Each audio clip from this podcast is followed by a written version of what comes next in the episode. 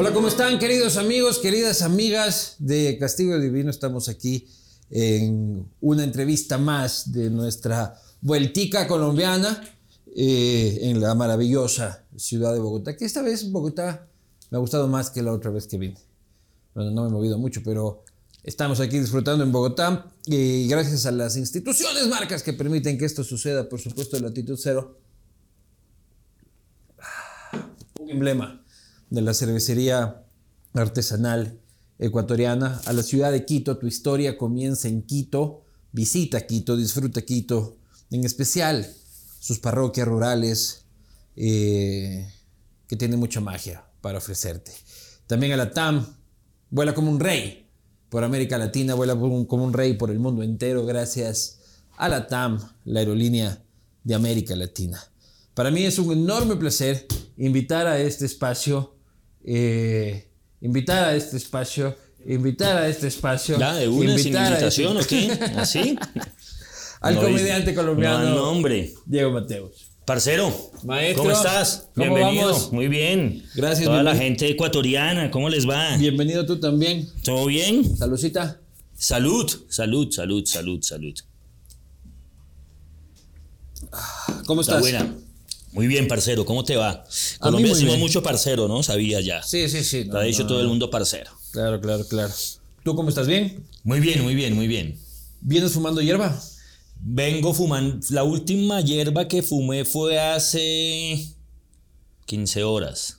15 horas. O sea, hoy no has fumado. Hoy no he fumado en la mañana, pero fumaré en la tarde. No tengo horarios, ¿no? No es que en la mañana no fumo. Eh, claro. Depende más bien con lo que tenga que hacer en el día. Eh, Si tienes que estar más pilas en la mañana o, o qué onda, ¿de qué depende? tiene que ver más como con mi... ah. Disposición Con mi canábica. disposición canábica. Exacto. tiene que ver más con mi disposición canábica. Mira, yo no... Yo tengo 45 años y empecé a fumar hace 10 años. Ah, no, ya No, viejo. Ya viejo, ya viejo. Eh, fui punqueto de calle, eh, punquero, mm, muy rockero. Viví con muchos comediantes, amigos todos marihuaneros, gente marihuanera toda la vida. Y nunca me interesó, nunca me llamó la atención. Siempre fui un poco ñoño, ¿sabes? Era como... Pero de- siempre ansioso tú. Un tipo ansioso. No, ¿sabes? No, soy más bien un tipo... Soy un tipo curioso. Curioso. Soy un tipo curioso y casi todas las cosas que he hecho las he hecho más por curiosidad que por conocimiento. ¿Y por qué empezaste a fumar hierba? Por curiosidad. Como que viví ver, con ¿cómo mis amigos marihuaneros, tal, tin, me parecía la chimba, me parecía la verga y cuando llegué a los 35 años dije, oiga, yo ya quiero fumar, quiero. Ya había probado, pero no me llamaba la atención. Mis amigos comediantes me invitaban y de ahí la conocí, pues la chimba, la verga, buenísimo. Ya después con el tiempo empecé como a entender. eh, también pasé por mi etapa de despertarme y prenderlo y solo marihuana y tales. Y ahora soy un poquito más consciente. Entonces hay días que digo, no, quiero fumar en la noche. Hay días que digo, no. Pero pues, todos los días fumas. Generalmente fumo todos los días. eh, sí, sí, generalmente fumo todos los días, pero ya no es esa condición de la marihuana, ya es como lo armo, estoy trabajando, eh, no, no me genera tanto conflicto ahora. ¿La cultivas? La cultivé en la pandemia, no he tenido la oportunidad de cultivarla más por el... ¿Tuviste un emprendimiento agropecuario? Tuve un emprendimiento agropecuario en mi, en mi, en mi terraza en la pandemia. Eh, entonces, eh, además, eh, hice verduras, cultivé verduras, cultivé papas, cultivé cosas, ahí chimba, dentro de eso la marihuanita. Pero hay que dedicarle mucho tiempo, marica. Hay que dedicarle mucho tiempo, entonces... La quiero matita, volverlo la a hacer. matita necesita cariño. Sí, no, y sabes que mi esposa, yo estoy casado, felizmente, mi esposa es italiana. eh, y la familia de donde ella viene son muy dados a tener su granja en su casa, su huerta. Y la intentamos y lo hemos hecho, pero con estos ritmos frenéticos ahora pues es difícil mantenerla. Pero sí me encantaría cultivarla. Eso sí creo que es lo Entonces, mejor ¿la que uno podría hacer. La compro. ¿Y cuánto cuesta? Depende. De la depende, calidad. Depende de la calidad. Aquí igual es muy barata. Aquí hay diferentes. A ver, amigos ecuatorianos, no sé Ajá. dónde nos están viendo. Un tutorial de cómo comprar marihuana en un Bogotá. tutorial de cómo comprar marihuana. No compres marihuana en los parques porque generalmente vienen los testículos de eh, la persona que te la vende. Entonces, Ajá. pues siempre va a haber ahí. A menos un- que te gusten los testículos de. a menos que te gusten los testículos, pero entonces pues no compres hierba, marica. Pues, le compras los, los testículo. testículos de una vez, vas y le compras los testículos eh, y te sale ahí como con pelos de Eh, testículo claro, y claro. todo, eso no está chévere. Lo mejor es buscar gente, mira, aquí ahora hay marihuana cultivada por excombatientes de las FARC y esa marihuana para que te llegue a tu casa tú tienes que llenar unos informes porque esa sí es totalmente orgánica. Tienes que poner tu nombre, una, llenar un formulario, lo envías, los manes hacen el estudio del formulario y te lo llevan a tu Pero casa ¿qué? los. Entonces es legal. Legal. La marihuana es legal en Bogotá. No, en Colombia es muy extraño. Ajá, entiendo. Colombia es Colombia. Colombia casi nada es legal, ¿no? Aquí, aquí Pero todo se hace. Pero todo se hace. Todo, en Colombia tú consigues de todo. Y ese es un gran problema que la gente no entiende, ¿no? Eh, lo mejor que podría pasar en este país es que se legalice la droga. Eso es lo mejor que ¿Todas puede las pasar. drogas? Todas las drogas. Es lo mejor que puede pasar. ¿Por Yo nunca he consumido otra droga. Nunca he No. coca. No, nunca he consumido cocaína. Eh, no soy el tipo de personalidad de consumir cocaína. Ahí sí sería muy acelerado. Claro. Eh, soy, soy ansioso con la curiosidad, pero más como el querer hacer cosas. Entonces nunca me llamó la atención. Pero ni ácidos, ni éxtasis, ni nada. Alguna vez metí ácidos, pero sí, serán dos, tres veces que he metido en mi vida. Entonces no considero pues que sea una No. cosa de consumo. Claro. Lo he hecho tres veces por ahí en la playa, la cosa. De resto nunca me llamó la atención. Nunca me ha llamado la atención el tusi. ¿Qué es el tusi? El tusi, ¿no sabes qué es el tusi? Esa es la nueva droga colombiana. No sé, yo pensé que era más internacional. No, o Eh, sea, yo, o, es una o- o yo muy poco drogadicto. No, ¿no? más sea, bien. Ese perico rosado. Perico rosado. Coca rosada. Te vuelve loco. Conozco un par de comediantes que no voy a decir los nombres, igual ellos lo hacen abiertamente, pero son muy, digámoslo, asiduos consumidores. Pero aparte del color, ¿cuál es la diferencia? Sabes que no sé, me dicen los manes que se ponen muy happy, que se ponen muy. Es como una deformación muy siglo XXI de la cocaína. Como nunca he consumido cocaína, pues no sabría decirte el efecto, solo sé que mis amigos que han consumido y tal me han dicho muchas frases, me han dicho cosas como: mira, hoy la cocaína es el cafecito que te tomas cuando llegas a la fiesta. Eso pasa en Colombia. ¿Me entiendes? Ese no es ya la droga escandalosa. Claro. Entonces, ya todo el mundo socialmente se mete su línea de perico y su porro. Eso es lo más chiquito que hay ahora. Ahora las fiestas tienen esas cosas como Tusi, que se, no sé exactamente el efecto, sé que es muy adictiva, sé que hay chicos que están como metidos en muchos problemas. Entonces, bajo esa circunstancia, justamente es que creo que deben coger todas las drogas y legalizarlas. Nosotros Pero entonces tú eres la prueba de que la marihuana no es la puerta para otras drogas, como dicen las abuelitas.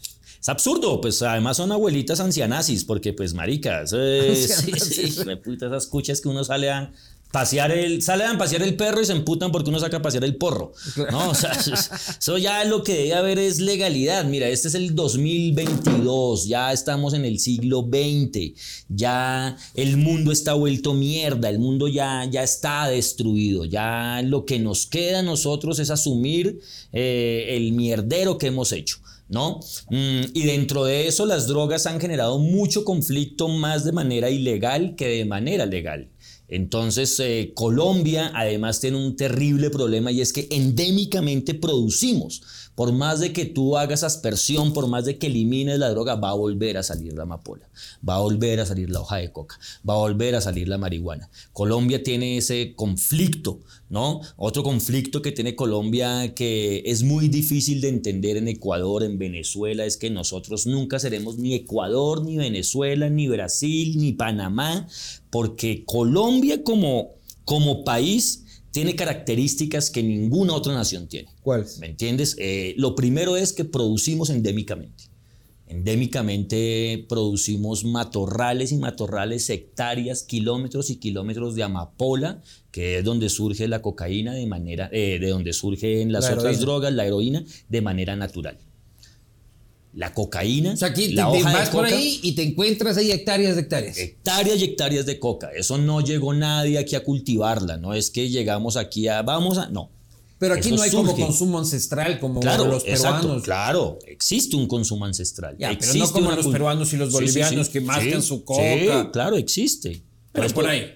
Existe, lo que pasa es que nosotros, entonces te estoy diciendo qué es lo particular de los colombianos. Le encontraron el negocio. Lo primero eso. Segundo es que nosotros tenemos seis ejércitos en este país. Eso no lo ha tenido ningún otro país. ¿Me entiendes? Aún hoy tenemos seis ejércitos. ELN, Entonces tenemos el Ejército Nacional, tenemos las FARC, los que se han desmovilizado y las que no se han desmovilizado, que son las disidencias. Tenemos los paramilitares, todavía existen. que obvio existen los paramilitares, que se llamen paramilitares, que hayan cambiado de nombre, que se llamen AUC, que tengan otro nombre, es paramilitarismo. Eh, tenemos las BACRIM. Pero están, ahora. pero están organizadas. Organizadas, claro, claro, existen organizadas. Tenemos las BACRIM, que son las bandas criminales, ¿no? Entonces son las bandas criminales que surgen de esos grupos ilegales. Fuera de eso, tenemos los carteles. Entonces tenemos el cartel de Cali que sigue funcionando. O sea, una cosa es que tú digas, el nombre ya no existe.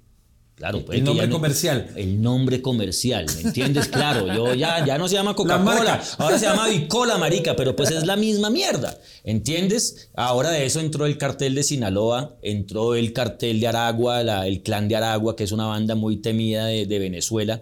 Entonces, nosotros hemos sido un país que ha vivido en guerra declarada, una guerra civil desde 1929. Nosotros estamos a cinco años, a siete años de cumplir 100 años en guerra. De darse bala. De y antes bala. de eso, igual, entre liberales y conservadores. Ahí inició. se iba daba- se Ahí iba inició, daba- digamos que inició en el 29 y antes había una hegemonía conservadora. Claro. Entonces esa hegemonía conservadora era cualquier cosa que tú hagas, te atacamos y te eliminamos.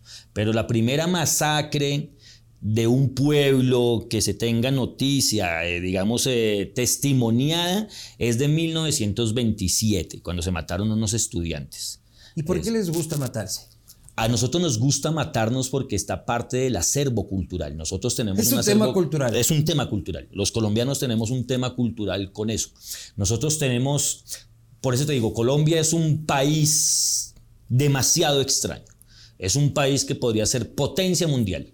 ¿Sí? Tenemos cosas que nadie más tiene. No lo tiene Ecuador. Ecuador viene siendo un departamento de Colombia. Pero nosotros tenemos tres cordilleras. Tenemos una larga extensión del Amazonas. Tenemos eh, el Océano Atlántico y tenemos el Océano Bueno, éramos Pacífico. el mismo país, ¿no? Tenem- ¿Cómo? Nacimos como el mismo país. Nacimos como el mismo país. O sea, lo que te estoy diciendo es que geográficamente. Colombia, sí, y yo no te estoy hablando de chauvinismo, lejos de yo ser Colombia es el mejor país, yo te estoy dando las razones.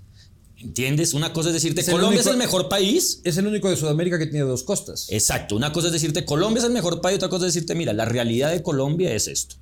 Eh, la mayor cantidad de pájaros silvestres en el mundo está en Colombia. Si no es el primero, será el segundo o el tercero, pero no está más allá del tercero. Eso son cosas que lo potencian. Nosotros como país, si pusieras un cuadrado, si Colombia fuera un cuadrado, la mitad del país está desarrollada. La otra mitad no está desarrollada. O sea, hace poco encontraron una zona que se llama Chiviriquete y esa zona la descubrieron hace No menos está de- desarrollada, es zona natural o Zona pobreza? natural. Natural. Lo que te estoy diciendo, Chiviriquete lo encontraron hace 10 años y nadie había conocido Chiviriquete. Solo puedes llegar en helicóptero. Eh, hay una zona que se llama el Guaviare, que se llama Guainía, es impenetrable. Tú no ustedes puedes tienen llegar pueblos allá. no contactados. Allá están los pueblos no contactados. Nosotros también tenemos pueblos no contactados. Allá están los pueblos no contactados. Entonces la mitad del país está desarrollado. Entonces la otra mitad es una potencia eh, silvestre que nadie toca. ¿Qué significa? ¿Y por ¿A qué dónde les va gusta todo eso? matarse? Ese- ¿A dónde va todo eso? Pues marica, Colombia es un tesoro muy hijo de puta. Colombia tiene demasiada riqueza. Entonces, si tú llegas, vienes caminando y te das cuenta que, ¡pum, marica! ¿Cómo así que aquí hay hectáreas y hectáreas de coca? ¿A quién pertenecen? No, nadie ha venido por acá. Claro. Pertenece a mí. Entonces llega otro huevón y dice, venga, yo voy a agarrar. No, señor, esto es mío. Entonces, esto es un país Pero eso podría pasar en todo lado, hermano. Claro, en todo lado puede pasar, a menos en que todo tú me lado hay riqueza claro, natural y, y- exacto. y no en todo lado se están matando. Claro, tienes razón. Existe el narcotráfico. Un el narcotráfico que es un negocio ilegal de narcóticos. Pero eso es desde los 60 por ahí. Y ustedes vienen matándose un siglo, como tú mismo dices. Claro, te estoy diciendo. Lo primero es el control hegemónico del país. Entonces, lo que te estoy diciendo es cómo le vas metiendo una capa de, de- de- de violencia sobre violencia sobre violencia. Primero era la hegemonía. El primer problema que tuvimos nosotros fue la religión. Ese ha sido el gran primer problema de Colombia.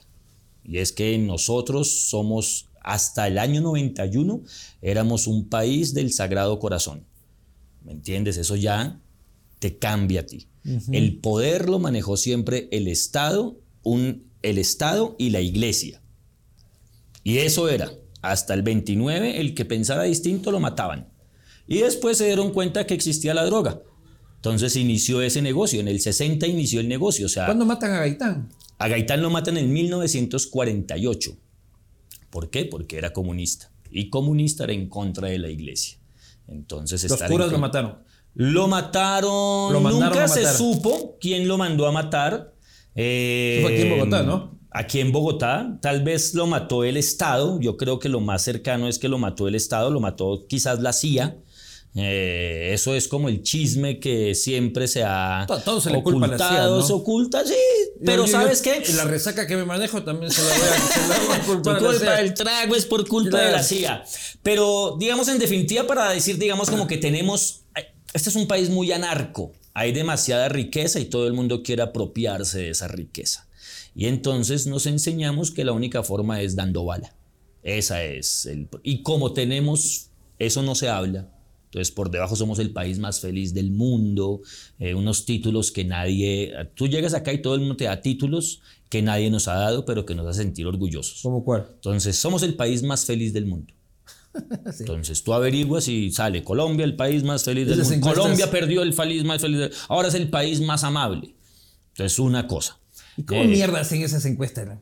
Sea, Pues usted- el mismo hijo que el mismo hijueputa que hizo la encuesta que determinó que nosotros tenemos el mejor himno nacional del mundo, de- el segundo después de la marsellesa. Ah, ustedes también. Imagínate esa, ese mismo hijo de puta, es un hijo de puta que va por todos los países vendiendo ideas de cómo, de, de- de- de cómo joder con el chauvinismo. Claro. Entonces nosotros como chauvinistas lo tenemos claro, nunca El hemos nuestro también ganado es el segundo mejor. Tal cual, marica. E- Es, una cosa muy colombiana, es muy colombiano eso. Es muy colombiano. Somos entradores, somos echados para adelante, somos camelladores, pero los colombianos tenemos un delay en, en- en- ser fronteros y enfrentar lo que somos como nación. Pero no marketizan y romantizan también su violencia. O sea, vas al centro de Bogotá y te venden cuadros de Pablo Escobar como artista pop, ¿no? O sea, te venden llaveritos de Pablo, Mm, sí, este, sí, sí. camisetas de Pablo. Es verdad, pero yo creo que eso ha sido, eso tiene que ver más con el mainstream, con el pop internacional, eh, como te determinan lo que es mainstream. O sea, no sucede aquí ahora con Pablo Escobar. Ahora el lío que tiene los gringos es que no vendan eh, disfraces de Jeff Dahmer. Sí. ¿no? Entonces eh, nos pasó, le pasó también con Al Capone. Al, al- al- al nosotros como raza humana nos gusta romantizar lo, lo violento. Eso es una cosa que sí tenemos. Claro, el principal este, destino turístico de San Francisco es Alcatraz. El- exacto, tú llegas allá, ¡ay, allá es Alcatraz! Ahí estuvo Al Capone, Eh, esta es allá la, es- esta es la- celda de Al Capone, por aquí se fugaron Tal los cual, ladrones. tal cual, tal cual. Y pues en el caso de Pablo Escobar, pues, pues ¿qué te digo yo? Es, es, es, es un ícono pop. Es un ícono pop. O yo lo que te decía, o sea, yo llego a Italia a visitar a cuando estaba el Cuando estaba el cartel de los sapos o Pablo Escobar, no me acuerdo cuál estaba en televisión, marica. Yo llegaba ya a Italia y los amigos de mi, de mi esposa me contestaban, Diego, plata plomo, plata plomo. Hijo de puta loco, ¿qué? Entonces se va quedando eso y les vale verga. A nosotros nos encanta la mafia italiana y a uno le encanta todo lo que... Entonces lo vamos romantizando. Eh, y eso es lo que tenemos nosotros. Eh, y lo otro es que somos un país culturalmente muy adelantado en muchos factores, pero educacionalmente somos muy quedados. Entonces tenemos artistas que siempre están destacándose tenemos autores que siempre se están destacando. Y no solo pop, o sea, tenemos a Shakira, tenemos a Gabriel García Márquez, tenemos gente como Botero, o sea, tenemos gente muy grande, eh, pero cuando tú vas a ver realmente la educación, pues la educación es muy pobre. Nosotros eh, vivimos mucho del qué dirán, es otra cosa muy colombiana. ¿Y Colombia es un país pobre? Colombia no es un país pobre, Colombia es un país con pobres, pero es un país muy rico con gente pobre. Ese es el problema de Colombia. No hay, no ¿Sabes? El mayor problema de Colombia es una vaina que se llama equidad. No somos un país que tenga equidad. Oye, voy entrevistando a algunos comediantes y todavía no determino cuál es el más petrista de todos, porque qué hijo de puta, todos me han salido petristas. y tú también. Sí, esa es otra cosa muy chévere frente a Correa frente a Correa, ¿no? Como que hablaba con algunos internacionales y unos amigos ecuatorianos me decían, espérate, porque a Correa nos fue igual. Claro, vengo con Correa futuro. nos pasó igual, sí. Pero te digo, vuelvo y te digo, o sea, ustedes no tuvieron un no conocieron el M19, no tuvieron el proceso de las FARC, no han tenido ese proceso de guerra, ¿sí? Y uno que le descrea... Hemos sido afectados por la guerra de ustedes. Han sido afectados, pero no la han vivido internamente, ¿me entiendes? Y aquí es que realmente la derecha se ha encargado, nosotros solamente somos petristas o hemos sido petristas, es más como un poco de desobediencia. No es que realmente yo soy petrista y no defiendo a Petro. ¿Me entiendes? A mí me vale verga Petro. O sea, si lo van a fusilar, que lo fusilen. Me importa un culo. Lo único que le rescatamos a este man es que este man quitó el poder a una hegemonía que llevaba más de 100 años. ¿Entiendes? El presidente Jorge Manuel Santos, Juan Manuel Santos, que a la postre ha sido como de los que más ha hecho, ¿sí? El primer Santos fue la una tatarabuela, una señora, ¿sí? que fue la que escondió a los guerrilleros cuando estaban buscando a, Simón Bolívar, los españoles. Entonces, esas hegemonías vienen desde 1790, el apellido Santos en este país. Y son dueños, son dueños del tiempo también, ¿no? Ya, digamos, ya son, eran, ¿no? Ya tienen muchos dueños, pero sí, es eso, es la oligarquía, ¿no? Entonces, imagínate, ese señor, esa familia ha tenido tres presidentes. Este Juan Manuel es el tercer presidente de esa familia. Entonces han sido dueños de todo, todo, todo, todo, todo. Y tú vas a ver y todos los presidentes han sido presidentes de abolengos, todos, todos, todos. ¿Uribe es un tipo de abolengo? Uribe es un tipo que viene no desde el narcotráfico, más bien. Se hizo. Su origen es narco. El, el origen de Uribe, que es muy fuerte, es cuando Uribe fue el director de la, Aerocivil. De la aviación civil. Y la Aerocivil fue la que permitió hacer eh, esas, las avionetas. Ahí viene el poder del tipo. Pero igual su papá pertenece. Pero nadie se lo ha demostrado, ¿no? Eh, pues es que, te digo, eso es lo que funciona en Colombia. Sí lo han demostrado, sí hay testimonios que, la, que la ley haya más bien actuado es otra cosa, pero están los testimonios, están las... Claro, si te para que Uribe te va a decir, ¿dónde está? Muéstrame las pruebas. Pues no, pues no, aquí no las tengo. Pero pues sí, se me pues, quedaron en el otro pantalón. se me quedaron el pantalón de las de Juan Manuel Santos. Pero pues marica, las tienes, o sea, eh, eh, está ahí, es evidente, existe. ¿Qué poder tienes? Aquí no. Aquí no, aquí no está ese poder de tú eliminar eso. Entonces, un man como Petro, entonces, ¿qué, tú dices? Hijo Pero gana y tiene que reunirse con Uribe. Claro, pues gana y es un político más, marica, gana y es presidente, o sea, esto no va a cambiar. De plumas de ganso y todo. Sí, no nos vamos a volver, no nos vamos a volver Venezuela, tampoco nos vamos a volver Estados Unidos, este es el mismo presidente, esta es la misma vaina, la misma ¿De qué mierda, sirvió? No va a cambiar. Solo cambias el poder de unos Cambia el discurso. De cambias de hijo de putas Te cambia el discurso. Ya, pero es cambiar de hijo de putas. Te cambia el discurso. Sí, son los mismos hijueputas. Yo estoy de acuerdo. Yo tengo una teoría y dentro de mi comedia la manejo mucho y es que los políticos no son humanos. Sí, ya. Tú puedes volver mierda un político. O sea, hola, yo soy Diego Mateus, ahora soy político, ahora eres un hijo de puta automáticamente. Te graduaste como político, te graduaste como hijo de puta. No va a cambiar. No hay políticos buenos. No hay políticos ¿Seguro? buenos porque es Ninguno. No, ninguno porque es dentro del juego de la política. Es como tú decirme a mí. Eh, hay comediantes que no hacen reír. No, hay muchos que no hacen Ajá. reír, pero deberían hacer reír. Claro. ¿Me entiendes? Los políticos tienen. Los Deberían ser hijo de putas. Los políticos. Si es que no eres un hijo de puta, fracasaste como político. Exacto, exacto, porque tú lo acabaste de decir. Yo entro a la política. Entonces, yo voy a hacer las cosas bien, hijo de puta.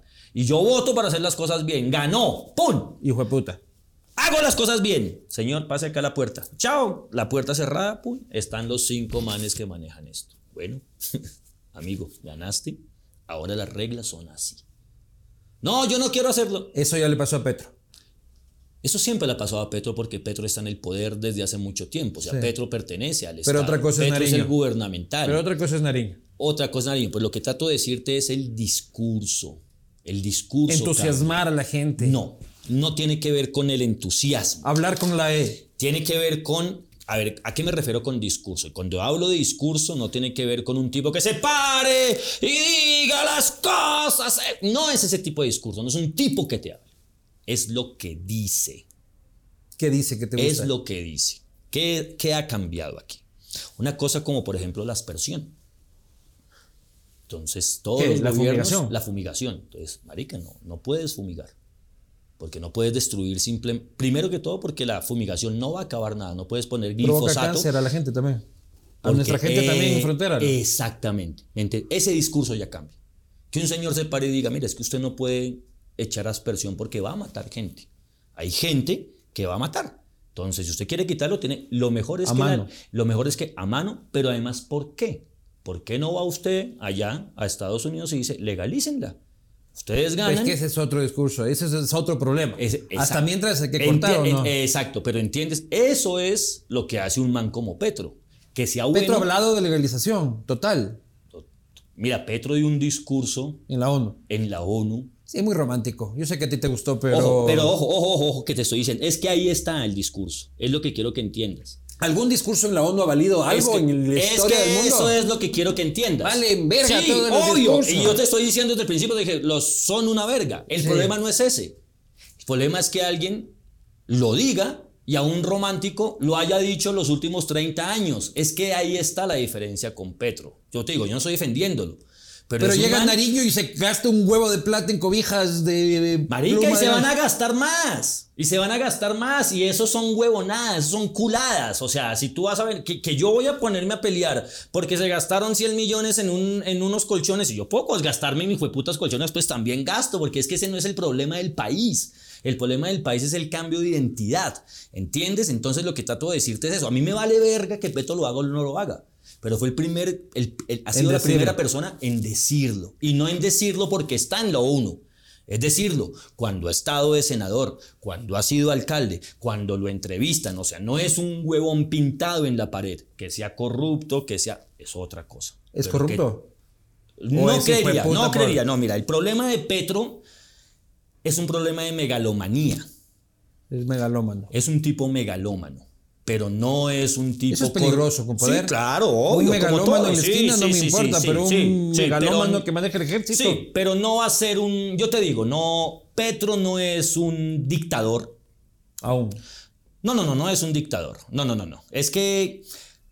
O vamos a mirar después, pero no es un tipo que le interese eso. ¿Me entiendes? Eh, hay un, por eso te digo, es muy difícil. conoces? ¿Has Es- hablado conozco, sí, he hablado con él y conozco mucha gente a su alrededor. ¿Cuándo hablaste con él? Eh, Cuando era candidato. Pero lo he conocido porque, bueno, una cosa es que yo estudié ciencias sociales.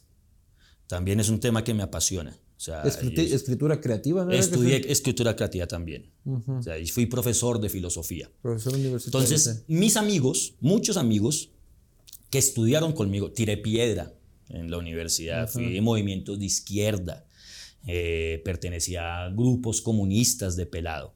Mm, Nunca te tentó ser guerrillero. Me invitaron muchas veces, pero yo soy curioso, o sea, nunca tuve una ideología y eh, las ideologías me parecen un, los sismos ¿Cómo me parecen una estupidez. guerrillero? Mm, Llenas un formulario. Llenas un formulario, no, fíjate que una vez me pasó una cosa muy curiosa eh, y es que sí, es- es- hay que coger muchas aristas, ¿no? Para que estas cosas queden claras. Estudié en una universidad pública, Universidad ciencias sociales, entonces pues ahí ya tú te saludas con tus amigos y eh, tu otro amigo te dice, este man pertenece a la guerrilla, este man es de las FARC, este man es Eleno, que eran del ELN, y pues tú convives con ellos todo el tiempo. Como te dicen, este man es Paraco o este man es de Pero una cosa de es que te digan derecha. este man, otra es, hola, ¿cómo estás? Me llamo Luis, soy de... Eh, otra cosa es que te diga, sí, no, no te lo van a decir, no te lo van a decir. Pero de repente tú estás de estudiante y te llega una invitación a una reunión. a, compañeros, tenemos la reunión política eh, sobre tal cosa y tú vas a la reunión y de repente alguien se te acerca y te dice, oye, Así te pasó. sí, sí, te dicen. Alguien te dice, oye, ¿no te interesaría? No, no me interesa, listo, bien, todo bien. Y Te conozco invitaron, te, te invitaron a las FARC, al ELN, al M19. ¿a Mm? Me invitaron a ser parte de grupos políticos de izquierda, digámoslo, adscritos a movimientos, ya ni siquiera existen, y conocí muchos amigos que se fueron al monte. Se fueron al monte. Muchos amigos se fueron al monte ¿Y volvieron? Me pasó una cosa, por ejemplo, nos pasó una cosa muy curiosa y es que cuando las FARC firma la paz, vimos en ese escenario a dos amigos que no veíamos como 15 años atrás, que se habían ido. Ahí subidos con... Subidos, subidos, que se habían ido al monte, que se habían ido al monte. Con Timochenko ahí. subidos con. Timochenko y tal. Entonces, bajo ese O discurso, sea, subieron, subieron alto en el, en, el organigrama. estudiantes, estudiantes con ideario político, con ideario político. Por eso te digo, es un tema, es un tema que si tú lo ves desde las noticias, de lo que te dice RCN, lo que dice Caracol, de lo que dice la prensa internacional, tiene una interpretación. Si uno se va más a fondo a estudiar teorías, a estudiar, a hacer un análisis, uno dice, "Mm, Pero las FARC no son narcoterroristas. Sí, sí, siempre lo fueron. Ese no es el tema. ¿Me entiendes? El tema no es que sean narcos, sí, son narcotraficantes. Matones, sí, son matones. ¿Que hicieron mal? Sí, hicieron mal. O sea, la mierda la ideología. A la pues. mierda la ideología. A la mierda la ideología. Los estudiantes tienen ideología. Te los llevas y se vuelven un negocio. Pero tú no puedes determinar que los 100... eh, tú no puedes determinar que los 100 barras bravas que llegaron allá a atacarla, el estadio, no hay 10 que no crean en el fútbol. Habrá 90 vándalos. Pero pues hay 10 que lo hacen con convencimiento. Y el Es como- ELN es menos hijo de puta. todos son igual de hijo de putas. Aquí Igual. no vamos a defender. Imagínate cómo defender, no defender un político y defender un. Todos. La búsqueda del poder te hace ser ya un hijo de puta. ¿Sí? Aquí estamos hablando sencillamente de que Petro tiene un discurso que antes no habías escuchado en un país que ha sufrido de violencia. ¿Y crees que va a ser permisivo con estos grupos insurrectos, por decirlo de alguna forma? Yo creo que a este país le hace falta dos cosas. Mira, todo eso que estamos Yo hablando. creo que las disidencias deben estar entusiasmadas, ¿no? No tanto, no creas. No, no todos son amigos de Petro. Nando, encuentra la forma en la que puedas. No este, todos son amigos de Petro. Mm, Pero algunos sí. sí, claro, muchos sí. Mira, lo que trato o lo que quisiera plantear aquí es que hemos vivido mucho. Colombia ha vivido bajo una hegemonía donde la, lo que ha quedado en el aire ha sido sálvese quien pueda. Y agarren lo que pueda. agarren lo que... Y siempre hemos vivido aquí. Ustedes tienen una palabra, no recuerdo cuál es la palabra, ya me la vas a decir, que en Colombia es el rebusque, ¿no? Ustedes tienen una, porque me la dijeron allá. Eh, y es que ¿Cuál será, Nando? pararte a camellar para buscar el diario, el diario. Sí, no sé si allá le dicen rebusque. Me acuerdo porque sí me dijeron. Pero aquí la palabra rebusque es una palabra institucionalizada. ¿Entiendes? Más del 50% de los colombianos viven del rebusque. Se la rebusca.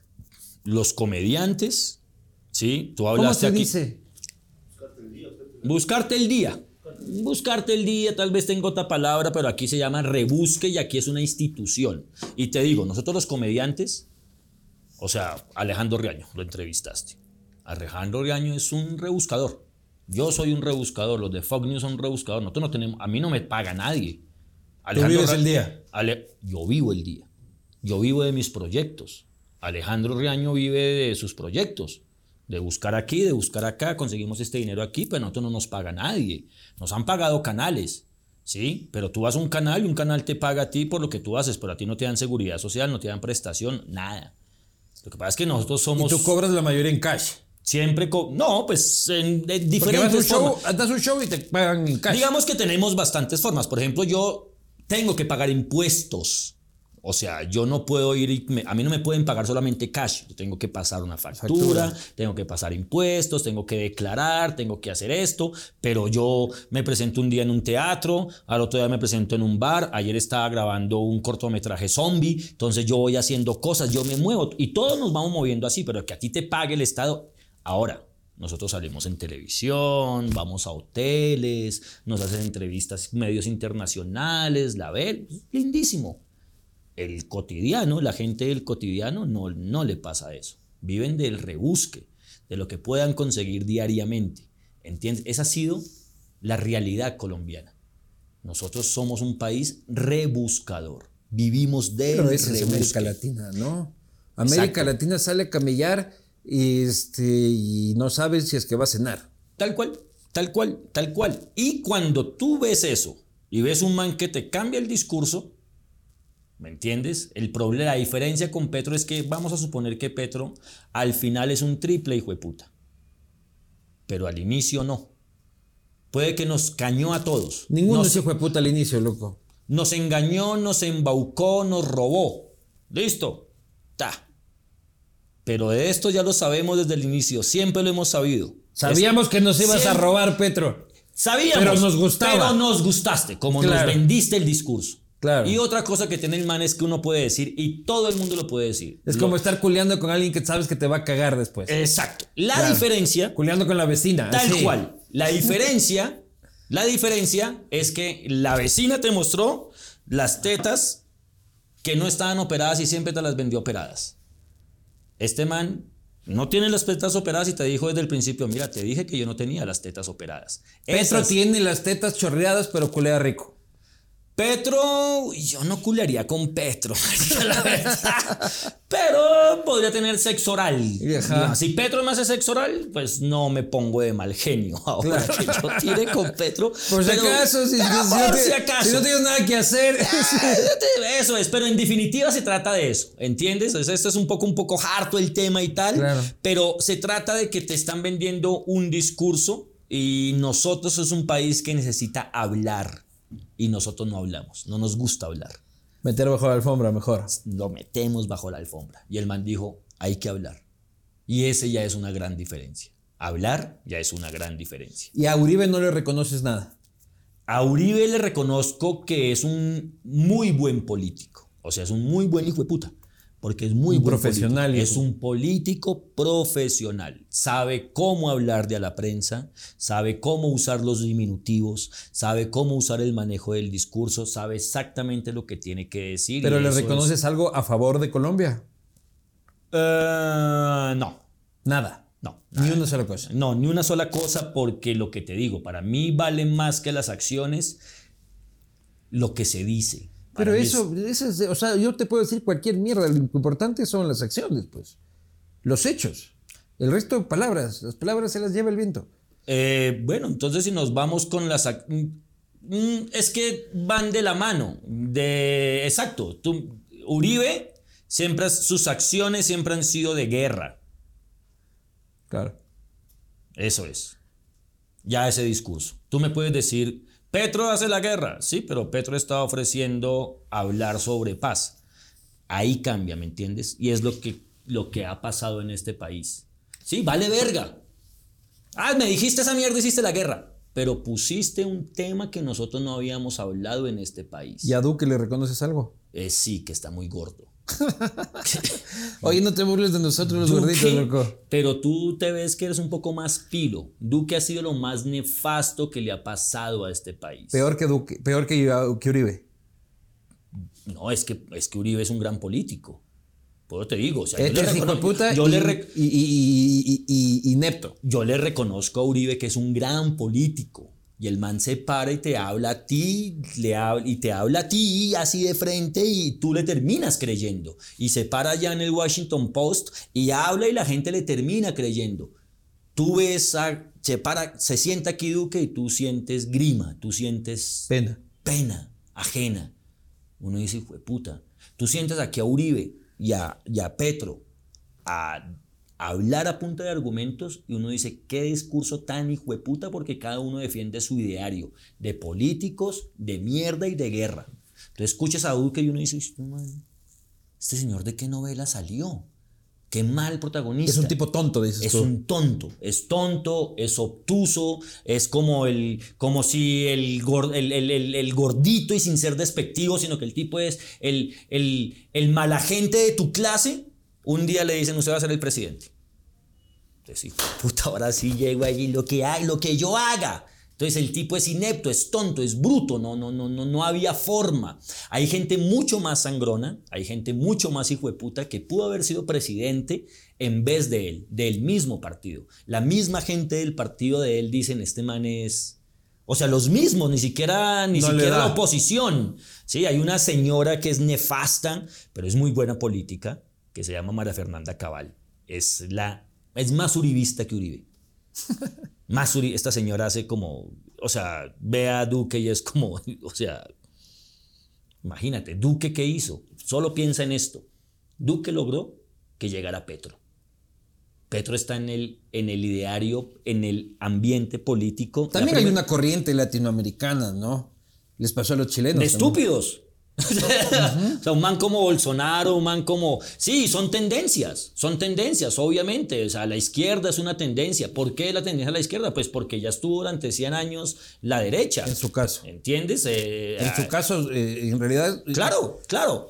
en el, el resto de América Latina hemos ido más con la izquierda que con la derecha. Ustedes son los que más a la derecha se han mantenido. Nos han, nos han eliminado. Y yo te voy a decir una cosa, esto no, no va a cambiar nada. Los sismos políticos, el problema real tiene que ver con el sistema económico. O sea, el problema es el sistema económico. Nosotros estamos en un sistema económico ya caduco, que ya no sirve.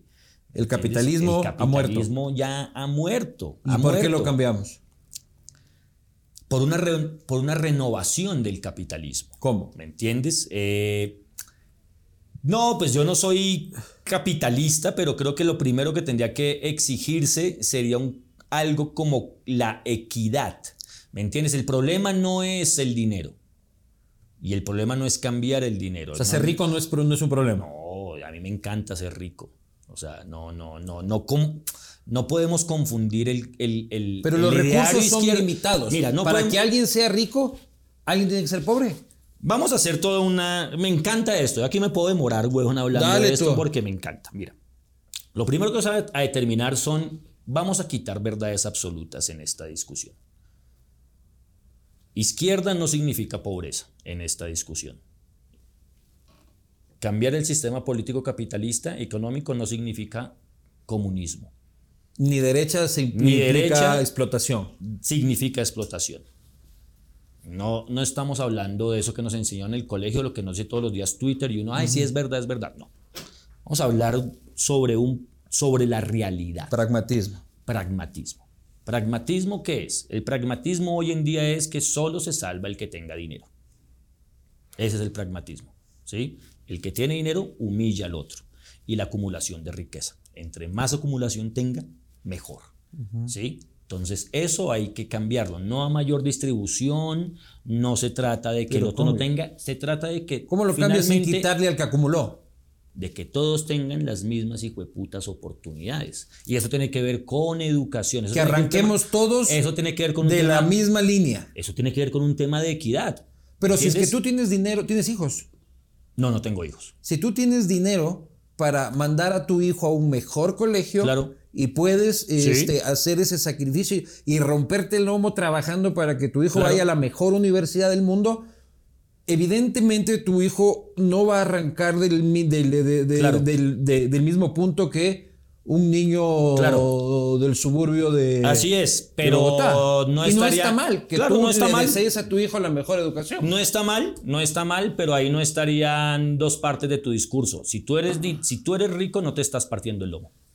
Y no estás, haciendo un, no estás haciendo un esfuerzo, porque estamos hablando aquí de la acumulación, no estamos hablando del trabajo. Pero ¿cómo Ojo, llega uno a ser rico? Ojo, ojo. Si es Una- que no es heredado. Una cosa, no, trabajo. Es que nadie está negando, el- es que ojo, ojo porque tú estás cambiando, hay dos cosas que son, no van de la mano. Una cosa es que yo trabaje.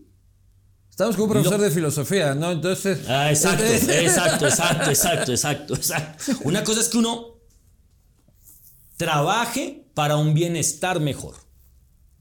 ¿Quién está en desacuerdo con eso? Pero eso puede llegar a. e- Eso puede derivar en acumulación. El problema es cuando tú acumulas. Y no estamos hablando de ¿Y quién determina el no límite de la acumulación? ¿El Estado? No, ¿Quién? la ética. El puta. problema, ¿ves? Ah, es que aquí nos vamos a un punto. O sea, ya soy demasiado rico, voy a dejar de ser rico No, en este momento. no tiene que Entonces, ver- cada dólar que entre en mi cuenta bancaria de las Bahamas, este, lo voy a destruir. Ojo, no estamos hablando de que el rico sea. ¿Me entiendes? Estamos hablando de una realidad siendo pragmáticos. ¿La realidad del pragmático cuál es? Acumulación no estamos hablando de tener 100, 200, 300. Acumulación es tener 18 ceros a tu derecha. ¿Cuánta gente se alimenta con 18 ceros a tu derecha? Puedes tener 15 ceros, ¿no? Te pueden sobrar 3 ceros. Pero ¿quién determina eso? Eso es lo que a mí me preocupa. De que venga Los- alguien y diga, eso "Usted- te digo". eso se llama expropiación. Señor, los 18 ceros son demasiados, 15 son suficientes. Venga para acá y yo distribuyo. Y como somos los humanos, venga esos tres ceros y yo distribuyo dos. Y me, Entonces, yo- ¿qué me- entonces tú me estás dando la razón. Pues es un, entonces esto significa que es un sistema de sálvese quien pueda. No hay solución. No hay solución. Esto se va a ¿entiendes? la mierda, compañero. Exacto, no hay solución. Agarra tus Yo- 18 tú me estás- ceros y lárgate, eso, Tú me estás diciendo cuál es la posible solución. Yo te estoy dando Ahora, que sea lógica, no, no es lógica. Que sea tal, entonces, ¿a dónde viene todo? Pues sálvese quien pueda. Yo creo que lo importante es la destrucción de la pobreza y la generación de empleo. Esa es Claro. la única solución. Porque Claro, tú no pero le vas no a vas quit- a poder el- destruir la pobreza. El, si rico no va Claro. a aflojar. Obvio. Porque lo ha ganado. Claro. Hab- Hablemos del rico. Pero es eh, que no eh, lo ganas. El rico en buena lid, el que ha trabajado honestamente, con creatividad y sus Sí, empleos, sí, sí, y, sí, y genera empleo y es un buen, un buen empleador que, le, pero- co- que- que- que le responde a Es los que el enemigo no es el rico. ¿Entiendes? es el sistema. Es el sistema. Pero no Es hemos encontrado un mejor sistema. Tienes toda la razón. Yo no podría determinarte aquí El cuál es soy- comunismo yo- no ha funcionado. No, el y no va a funcionar. No va a funcionar. Tú fuiste comunista. Eh, no, nunca he sido comunista. Siempre he tenido dinero. Yo, yo siempre he sido una línea más anarca. Para mí, por eso te digo, a mí, para mí no existen los políticos, para mí no existe el Estado, yo trabajo solito, yo hago mis cosas, yo trabajo tal, eh, yo entiendo mi línea. eh, eh, Pero si es eh, que eres anarco, también estás en contra de la concepción del Estado como ente regulador Sí. de la práctica humana. Sí, sí, siempre he estado en desacuerdo con eso. O sea, estamos hablando de política y estamos hablando del sistema. ¿Cuál es mi esta? A mí me vale verga. A mí me vale verga. Yo no creo en políticos. Porque si has pensado que lo anarco es muy. eh, empatiza mucho con los libertarios. Yo creo que los anarcos simpatizan mucho con una cosa que voy a decir y que solo creo yo y tiene que mucho que ver con la espiritualidad. Había, eh, eh, tiene que ver mucho con la espiritualidad. Eso es muy difícil de entenderlo. Que tú trabajes, que tú trabajes para ti, que tú sepas hasta dónde van tus límites. Eso se necesita mucho de una autoconciencia. Pero ¿quién te ofrece los servicios? No, no, el Estado tendrá que suplirlo. Pero El- lo anarco es en contra del Estado, pues. El, el, el anarquismo iría en contra del Estado si y solo si todos tuviéramos una forma de Estado en la cual todos nos reguláramos. Como eso es absolutamente imposible. La anarquía es imposible. como la anarquía es imposible porque la anarquía necesita un pequeño elemento en lo que estás diciendo ahorita. La ética y la autoconciencia. ¿Quién es autoconsciente aquí? Nadie le, a nadie le vale verga. Pero más que la ética, que también es la dotación de servicios. ¿Ya? Y la anarquía es como. Este, yo me la monto solo, no me hinchen las bolas. Este. Me- Yo creo que es una mala interpretación. Me la rebusco. Yo creo ¿ya? que, ¿sabes qué es lo que creo yo? Pero Eh, ¿quién es- te da la salud? Yo, ¿Quién esta- te da la seguridad? ¿Sabes qué es lo que creo yo? Yo creo que nosotros hemos, muchos, durante mucho tiempo hemos hollywoodizado el pensamiento político. Nosotros tenemos pensamiento político de acuerdo a lo que nos ha dicho Hollywood o lo que nos dicen los periódicos o lo que cree. El anarco es eso, el anarco es eso. ¿Por qué? Porque es eso. Claro, es un Pero, punky que claro, rompe vidrios. Eso. ¿Quién ha leído de anarquismo? ¿Qué has leído de anarquismo? No, nadie. Eso es lo que yo leo en Twitter. Es lo que Claro. me dicen. Pero nadie ha leído anarquismo. Nadie ha leído a Protosky. Nadie ha leído a Proudhon. Entonces, cuando uno lee esas teorías, es, eso es otra cosa. ¿Entiendes? Entonces, el problema. Pero ¿cómo se regulan los servicios entonces? No, no, es que sí debería estar un Estado. Obvio que eh, tiene que haber alguien que organice, como toda organización. ¿Me entiendes? De eso se trata. Pero pequeño. pues alguien que supla. Yo, es muy, mira, para no seguir ahondando, porque no vamos a llegar a, a- a definir el mundo, lo primero es que estamos contando con humanos. Esa es la, La- materia prima. Que ya de por sí Y viene la defectuosa. raza humana ya está jodida. Ya somos, usted puede tener todo el ideario.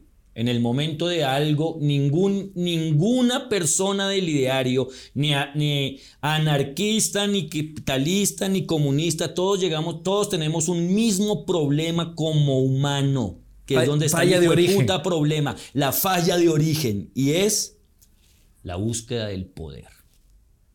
Así somos. Ahí ya. Y así, búsqueda son- del- y eso. así también son los animales, Exacto, hermano. exacto. O sea, Y- tú ves ahí a los claro. leones queriendo controlar Claro. la manada, pues loco. Obvio, pero los animales no tienen conciencia. Entonces, nosotros al, al suplir eso, simplemente tenemos que determinar pues que el mundo está jodido. Entonces, ya como el mundo está jodido, No hay vuelta en- atrás, hermano. No hay vuelta atrás. Entonces ahí tú ya decides con quién estás jodido. Yo soy jodido escuchando metal o escuchando a Wendy Zulka. No, pues yo decido quién. Estando jodidos porque nadie va a salvar esta mierda. ¿A quién prefiero arriba? ¿A Duque o a Petro? Pues ya estoy jodido, Pero prefiero escuchar a Petro que a Duque. Violinista del Titanic. Exacto, pero que alguien vaya a salvar esto, nadie lo va a salvar. Parcero, sálvese usted. Sálvese usted con su familia, con su comunidad, lea, tran, Acumule Mante- para los suyos. Acumule para los suyos. Ah, pero ves cómo te contradices. No, no, no, no, no, no, no, no, es que mira, pues te estoy diciendo, es que son dos cosas. Tú Ahí me te estás- agarré. No, tú me estás hablando cuál es el ideal.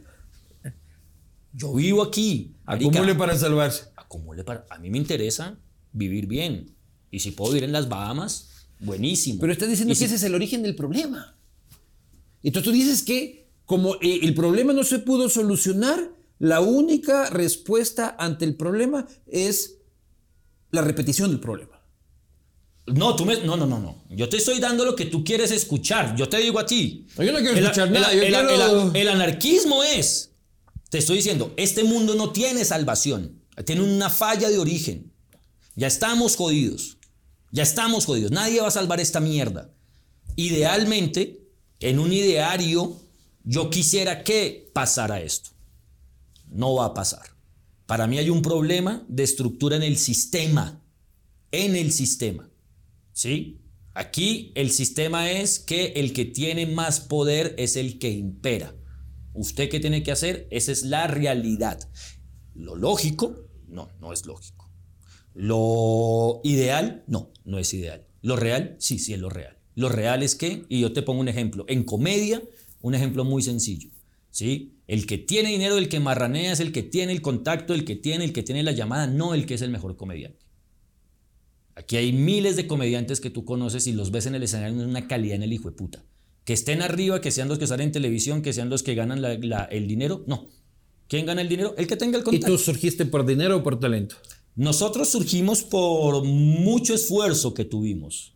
Otra cosa, fue por mucho esfuerzo que tuvimos. Cuando nosotros arrancamos este oficio no existía este oficio aquí en el país. Tú dejaste la universidad para dedicarte a esto de lleno. Yo dejé la universidad para dedicarme a eso, pero fue más porque me, me, me trajo aquí, como todo. Un sistema capitalista, un dinero, y entonces me dijeron, yo era profesor y ganaba 100 pesos. Y cuando llegué a ser comediante y pasé a televisión, pues dan, ganaba 3 mil pesos. Entonces, 100 pesos, 3 mil pesos. A la verga. Y me Pero fui. no extrañas la academia. Tuve muchos problemas. Sí, sí, siempre he extrañado. Pero lo que pasa es que siempre me he mantenido ahí.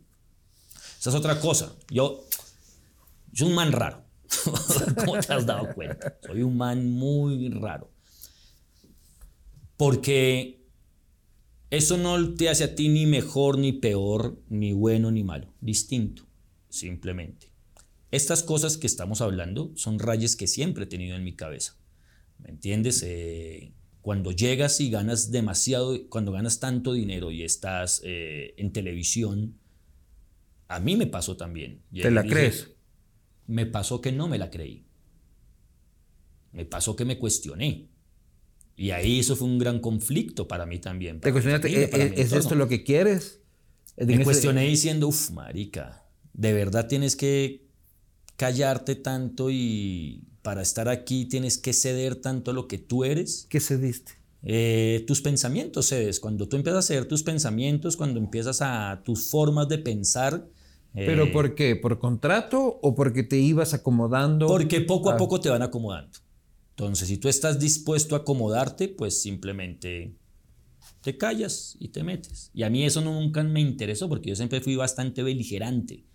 Entonces, también tuve ahí mis, eh, formas en la televisión donde no estuve de acuerdo y dije, no, no, no me gusta, me voy, no, no quiero. He, tenido también eso. Esto es RCN, ¿no? Fui, he, trabajado, ahorita estoy haciendo una novela en Caracol, he trabajado en RCN. Eh, pero no te veo tan beligerante, pues. No, me pagan. Claro. Me pagan, pero yo no tengo que ir a pelear. No, no, no, me pagan, me pagan. Pero también muchas veces dije, no, ¿me entiendes? Te genera el conflicto. O sea, yo, es que volvemos al conflicto. Pues si yo quiero ser una Z, pues voy a una Z y me voy en, No, yo no quiero eso. Yo estoy en un sistema capitalista, gano dinero, quiero ganar dinero, tal, porque entiendo que es así. ¿Y eres un tipo rico? Soy un tipo que vive bien, soy un tipo que viene bien con sus cosas y que ha procurado ganar bien con sus cosas. ¿Me entiendes? Vuelvo y te repito, porque es el sistema y pues tampoco soy un huevón. ¿Que quiera el sistema? No. ¿Que el sistema me interese? No que yo quiera simplemente hacerlo así, no, pero estoy jugando el juego y sigo jugando el juego y no voy a ser yo el que cambie. Pero esta cosa de, el sistema vale mierda desde el iPhone. Este, en un McDonald's diciendo puta el capitalismo. ¿Y qué haces entonces? ¿Te vas y lo escribes en una piedra en un en, en, en, en Esa es la pregunta que yo hago. No, es que por te digo, o sea, es que este es el juego. Ya juegas ahí, ya no, es que ya no puedes irte, ya, ya, ya, ya no hay formas, mátate. Entonces estamos tonteando, pues. Estamos tonteando, Estamos como, un mosco dándonos contra el vidrio. ¿Y tú qué estás haciendo aquí? Dándote, dándote. No, yo ya me entregué a los placeres del capitalismo hace es rato. Que eso es lo que, es que yo también me entregué. Ahora, que yo diga, wow, ¿puedo cambiarlo? Sí, puedo cambiarlo. O que yo, que no me guste, pues no me guste, pero es que estoy jugando el juego, ¿entiendes? O sea, puedes tener prácticas que te ayuden a tener eh, algo de tranquilidad personal. O sea, yo en mi casa reciclo, no voy a cambiar el planeta con eso, pero ando por la vida más tranquilo. ¿Sí? Le enseño a mi hijo a no robar, eh, eso no quiere decir que se van a acabar los ladrones, pero voy por la vida más tranquilo y construyo un ser humano de bien. Esos son tus ideales. Pero no voy a salvar el mundo. No va, y es que nadie, por eso digo, yo no voy a salvar el mundo. Y yo lo que hago, pues me trabajan, pues, pues cobro. Oye, ¿y el mundo se va a acabar? ¿De qué forma? Yo creo que un, algo que estamos haciendo. O primero va a llegar la extinción de los humanos. Creo que algo que estamos haciendo muy mal ahorita los humanos, muy, muy mal, los humanos es estar mandando señales al hijo de puta espacio exterior. Para que vengan. Para que vengan. De gana estamos haciendo eso, dices. Deje así. ¿quién hijo de putas nos está escuchando? Nosotros creemos, mira, quien sea. Si, no, si nosotros, como raza humana, encontramos otro planeta con recursos, ¿qué vamos a hacer? Para allá vamos. Allá vamos. ¿Y qué vamos a hacer? explotar. A explotar. Y al que se encuentre, lo matamos. En 1395, 1392, seguramente había dos indígenas parados mirando el mar diciendo, hijo de puta, yo le digo que al otro lado hay vida. Y al otro lado tiene que... No, maricos, ¿cómo se lo ocurre? Se lo juro, hijo de puta, no sé, en algún tiempo va venir acá y es... Maricas, ayúdenos. Llegaron unos manes igual con el mismo pensamiento que nos volvieron mierda, nos volvieron mierda. ¿Cómo se llama la, el pueblo más alejado de Ecuador? Puta. ¿Cuál crees? Tú dices, había, había zonas que. que no- Rocafuerte en el Yasuní, creo que es. Yasuní, Rocafuerte. ¿Cuántos, ¿Cuántos ecuatorianos conocen Yasuní? Puta, el 0,5%. En el, la inmensidad del cosmos, el planeta Tierra queda en Ya. Yasuní. Pero lo que tú dices es de que hay unos hijueputas afuera diciendo dónde vamos a explotar, dónde vamos a explotar. Y nosotros estamos, oigan, vengan acá. Sí, no, es que ni verga". siquiera está diciendo dónde vamos a explotar. Te digo, nosotros estamos, te estaba teniendo la idea. El planeta, en el cosmos, el planeta Tierra queda en Yasuní. Habrá un el pedazo culo del diablo. Habrá un pedazo del cosmos desarrollado, te digo. Nosotros creemos que somos la potencia. Y Cuando además, un hijo de puta el venga. pueblo elegido de Dios. El pueblo elegido de Dios, cuando llegue por allá, tiene un man caminando. Ah, mira, ya se unía ya el planeta Tierra. Ah, tráiganme esa mierda. No tienen que hacer nada. Simplemente bajan el decibel un poquito al sonido y a todos nos explotan los oídos en dos segundos. ¡Zup! y ya. Nos van a invadir. Nos van a invadir. Es que ni tienen que invadirnos. Nos van a exterminar. Mueven dos deditos y nos exterminan. Entonces nosotros nos creemos, Pero crees en Todo. ellos. Crees que hay vida en el cosmos. pues si no hay vida en el cosmos, está muy mal si nosotros somos, si nosotros somos los únicos que hay vida en el cosmos. Vaya mierda de cosmos. Vaya mierda de cosmos, marica. Estamos hijo de puta, marica. No escojamos a los daneses y los demás para la puta mierda. Marica. ¿Y sabes cuál es la otra? Nosotros creemos que nosotros, que el mundo es así. Y yo, ahorita estamos hablando de eso. Hay que seguir. Pero no, marica, fíjate, o sea, países como Islandia no es así. Países como Dinamarca Pero no ya es tienen así. problemas de ricos, ¿no? Sí, sí, problemas de ricos, seguramente. Puta, diciendo- emergencia, emergencia. el 911 se subió un gato a la, al techo. Fue sí, puta, no, y se titular de en- prensa, Se puta. suicidan en masa allá golpeándose con cositas de té. Los hijueputas se matan allá. Pero a lo que- Secándose las lágrimas Seca- con sus putos euros. Exacto. Pero lo que te digo es, o sea, no es tan lejos el pensar que estamos nosotros condenados a la miseria y que, no, marica, sí, el capitalismo sí ha demostrado que se puede vivir Bien. equitativamente en riqueza y hay países que lo han demostrado. A lo mejor somos muchos, a lo mejor somos muy ignorantes, a lo mejor tenemos que matar a la mitad, pero ¿por qué todo el hijo de puta mundo no podría vivir como los daneses? Nadie está pidiendo que vivamos como los nigerianos, ¿no? Como Namibia, ¿no? Nadie está queriendo eso. ¿Por qué no podemos vivir todos bien? ¿Y crees en Dios? Creo en, creo en mi ángel de la guarda. Obviamente, creo en Dios, creo en Dios. eh, tengo una vaina muy espiritual, ¿sabes? Es una cosa muy loca. Eres, un, eres un anarcocomunista raro. Sí, sí, sí. Anarcocomunista Sí, creyente. primero, no soy comunista. Anarcoizquierdista creyente. Soy muy raro, parcero. Sí, Soy muy raro por varias cosas. Eh, he leído mucho sí. y eso de leer a uno lo, Lo vuelve loco. lo vuelve loco, lo vuelve loco, lo vuelve loco. Pero, pero no significa que siempre tenga esos pensamientos. No, es un man tranquilo, un man. Yo hago mis cosas. ¿Pero qué es To- Dios para ti? No, para mí Dios es una fuerza superior, sobre todo que hace que tú estés en tranquilidad contigo mismo. ¿Pero qué es esta fuerza? ¿Es, un ente? ¿Es una persona?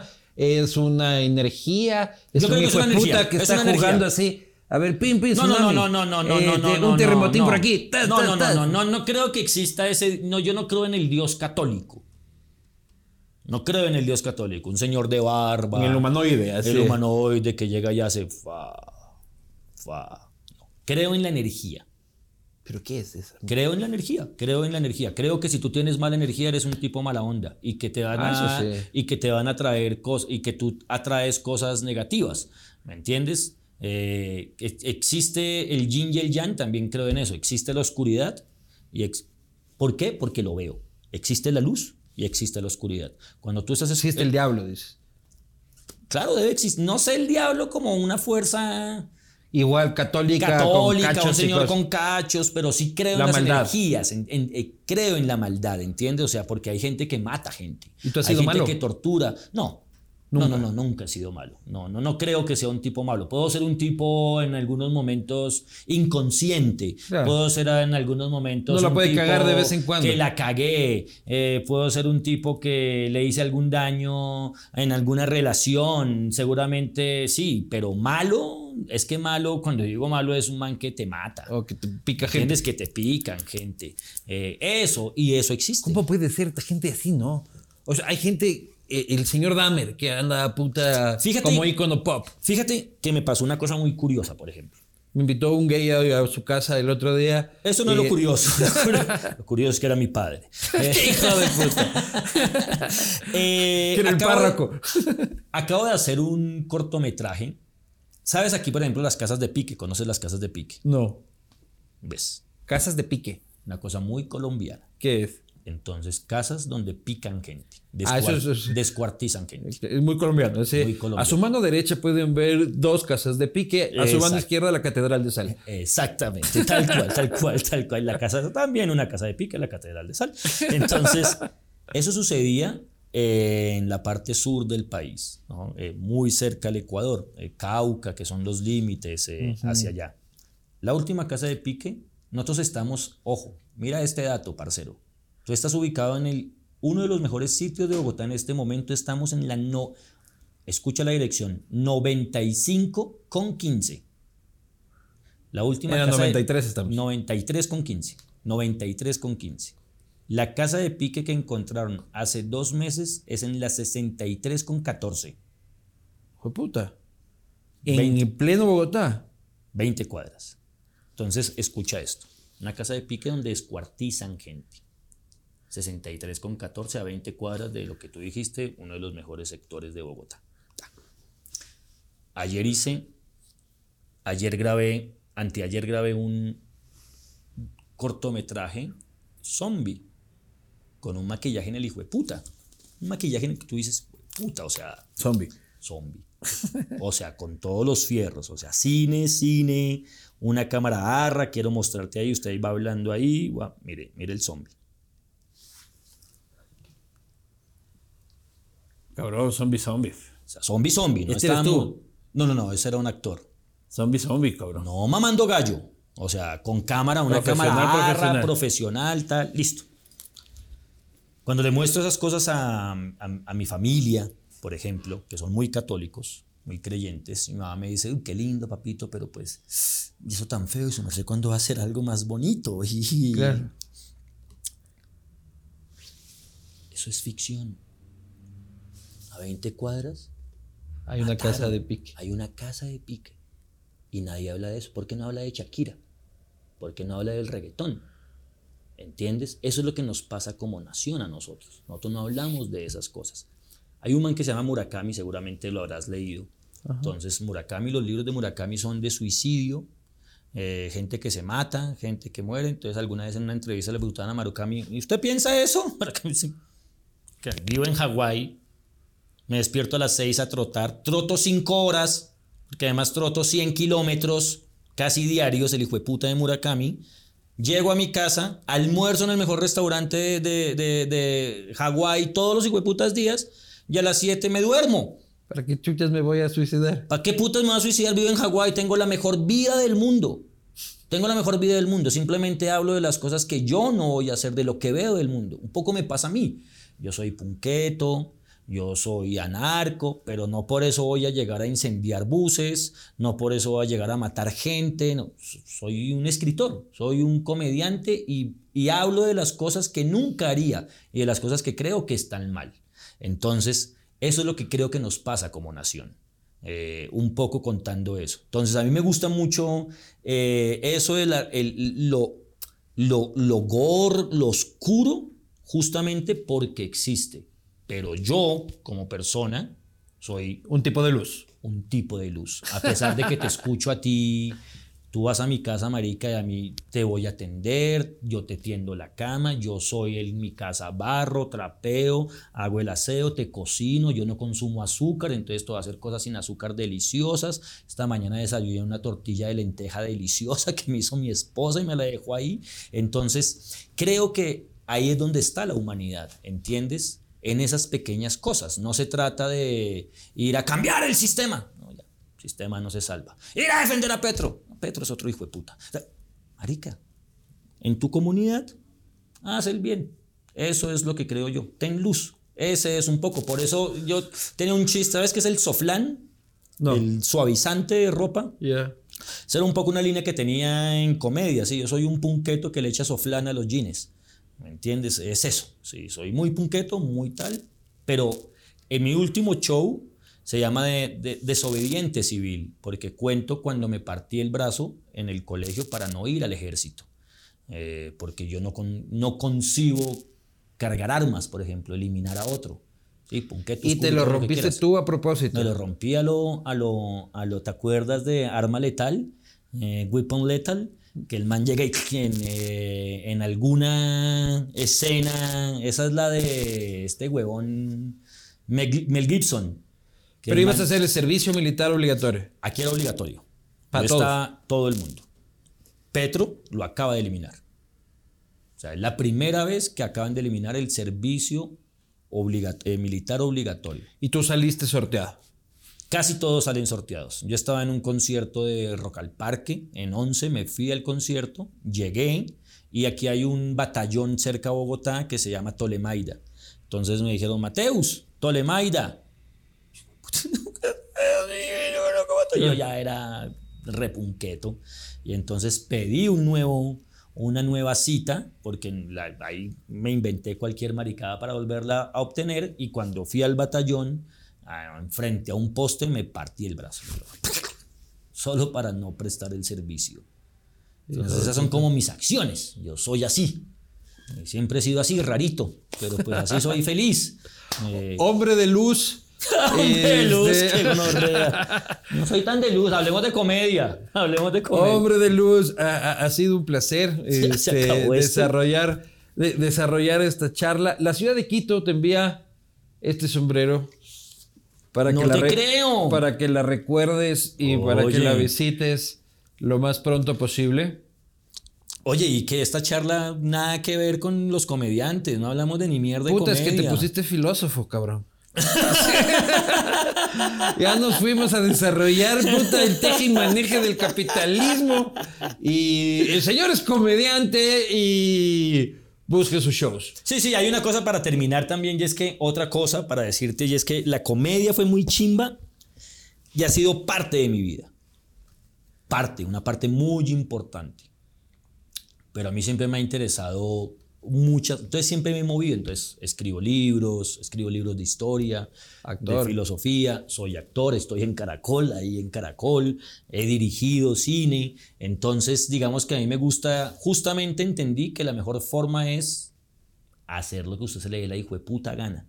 Y va por el mundo. Y pues afortunadamente tengo, cuando me siento a hacer comedia, pues tengo un beat cómico. Entonces la gente se ríe mucho, pero pues ah, en estas cosas, eh, no sé, me gana la filosofía, ¿sabes? Me Bien ganan está. los postulados. Y yo lo, y, y yo lo disfruto, hermano. Parcero, Maestro. Gracias. Deliciosa cerveza eh, ecuatoriana, buenísima, me encantó. Latitud se- severa. Se- Este man ya está con una resaca, con un guayabón y le dijo, no, marica. Viva Colombia. Viva Colombia. Viva Colombia.